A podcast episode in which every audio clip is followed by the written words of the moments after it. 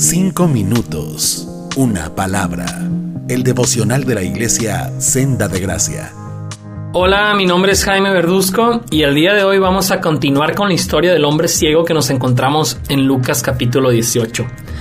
La vez pasada veíamos que este hombre cuando vio pasar a Jesús empezó a gritarle pidiéndole misericordia. Y ahí retomamos la historia con los siguientes versos, del 38 al 41. Dice, entonces comenzó a gritar, Jesús, hijo de David, ten compasión de mí.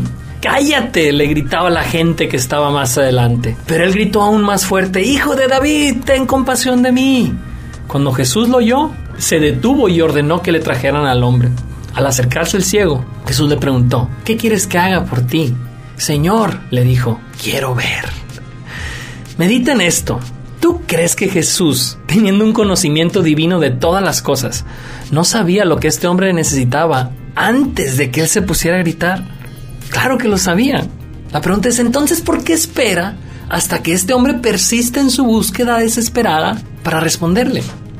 Creo que es porque mientras este hombre persiste en que se le responda a su petición, Dios está produciendo mejores cosas tanto en él como en todos los que lo rodean por citar algunas cosas que yo veo.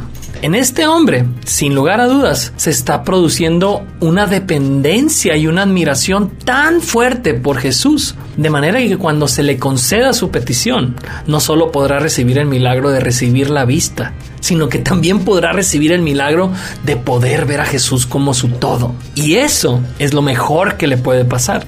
También, mientras este hombre sigue gritando que ahí está el Hijo de David, el Salvador prometido, todos los que lo escuchen pueden abrir sus ojos y su corazón al Salvador que tienen enfrente. Y eso es lo mejor que les podría pasar a toda esta gente. De hecho, el ejemplo de persistencia de este hombre ha beneficiado a personas de todas las naciones del mundo por más de dos mil años, incluidos nosotros, incluido tú que estás escuchando esto.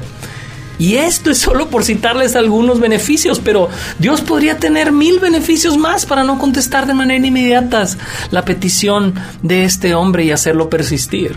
Y sabes, muchas veces Dios es paciente para responder sí a nuestras peticiones de manera inmediata, porque en el proceso de espera y persistencia se producen mejores cosas que si Él nos respondiera sí al instante. Y lo hace no porque le guste maltratarnos o vernos rogarle, sino porque nos ama y sabe que es lo mejor para nosotros y para quienes nos rodean. Miren, muchas veces nos hacemos a la idea de que Dios ha respondido no a nuestras oraciones, cuando en realidad Él ha respondido todavía no, hasta que persistas. Así es que si en este momento estás buscando el favor de Dios en alguna situación, te pido, no pares. No pares, en tu proceso de persistencia Dios está produciendo cientos de cosas buenas que podrás valorar después. Pero si te detienes no obtendrás lo que estás pidiendo ni podrás ver todo lo bueno que produjo todo este proceso. No pares. Dios no te ha dicho que no, te ha dicho todavía no. Así es que no pares. Y observemos también en este texto que Jesús dice que al acercarse el ciego le preguntó, ¿qué quieres que haga por ti?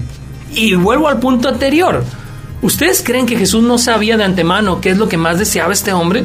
¿Por qué le hace esta pregunta entonces? Hasta que el ciego se acerca personalmente a él. La respuesta es porque Jesús quiere que este hombre construya una relación personal con él. No quiere que simplemente reciba un milagro. Si este hombre solo recibe un milagro, pero se aparta de Jesús sin construir una relación con él, va a ser lo peor que le puede pasar.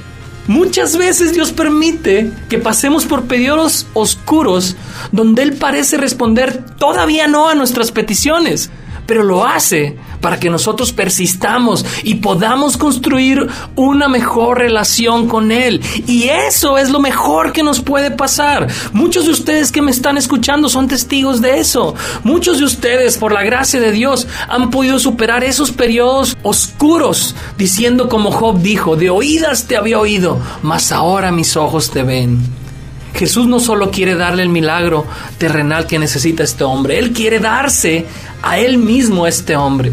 Por eso está haciendo más lento su proceso de sanidad, permitiendo que se acerque personalmente a Él. Y lo mismo está sucediendo en nuestras circunstancias en las que Dios nos está contestando todavía no a nuestras peticiones. Él no quiere simplemente concederte tu petición. Él quiere que te acerques y lo conozcas de una manera profundamente personal en este proceso, que es lo mejor que te puede pasar en esta vida y en la que viene. No pierdas eso de vista. En el próximo devocional vamos a terminar las reflexiones sobre esta porción del Evangelio de Lucas. Dios te bendiga. Cinco minutos, una palabra.